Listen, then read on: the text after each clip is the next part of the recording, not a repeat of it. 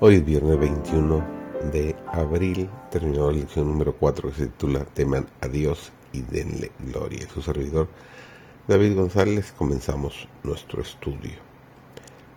La esencia del gran conflicto es la sumisión a Dios. Lucifer era un ser egocéntrico. Se negó a someterse a cualquier autoridad excepto la suya.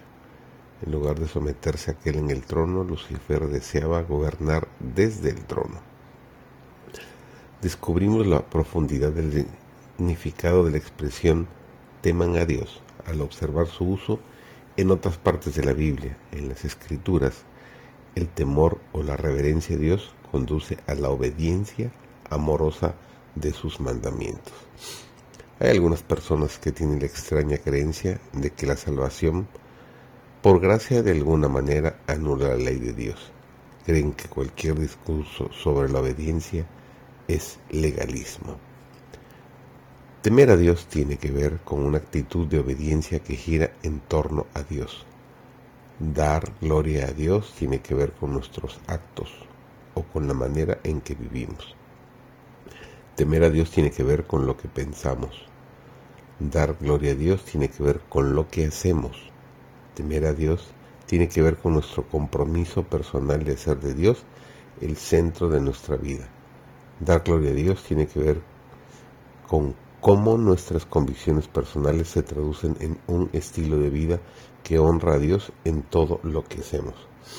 Cuando Dios es el centro de nuestra vida, nuestro único deseo es darle gloria en cada aspecto de nuestra vida, ya sea nuestra dieta y aquello que comemos, nuestro vestido y lo que usamos, nuestro entretenimiento y lo que vemos, o nuestra música y lo que escuchamos.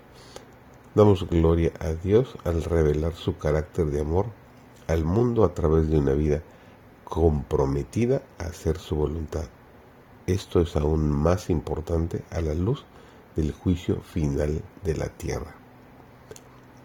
Cuando dedicamos nuestra vida a la causa de Cristo, no la estamos desperdiciando, sino invirtiendo.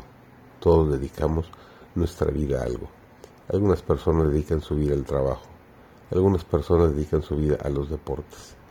Algunas personas dedican su vida al placer y al entretenimiento. Algunas personas pasan su vida en dispositivos digitales que consumen mucho tiempo, que absorben todo y que adormecen la mente. El mensaje de Apocalipsis es un mensaje de victoria, no de derrota. Habla de un pueblo que por la gracia de Dios y por su poder sale victorioso. La palabra vencer se usa once veces de una forma u otra en el Apocalipsis. El mensaje de los últimos días de Jesús es un llamado urgente a llevar una vida de consagración. Es un llamado de atención a la santidad.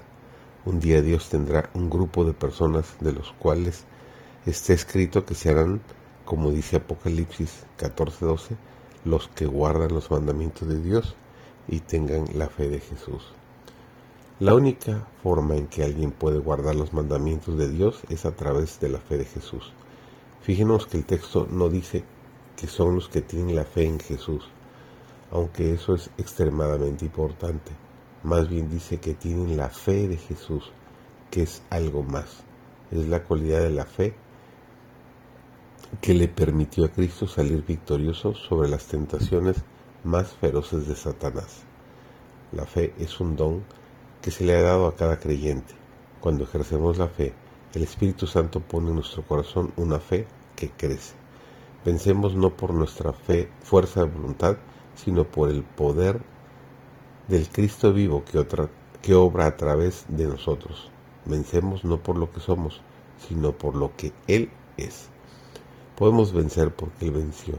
Podemos ser victoriosos porque Él fue victorioso. Podemos triunfar sobre la tentación porque Él triunfó sobre la tentación.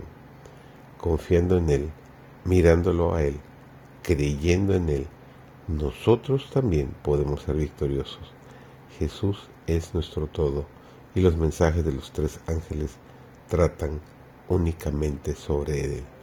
Haz esto tu experiencia personal a partir del día de hoy.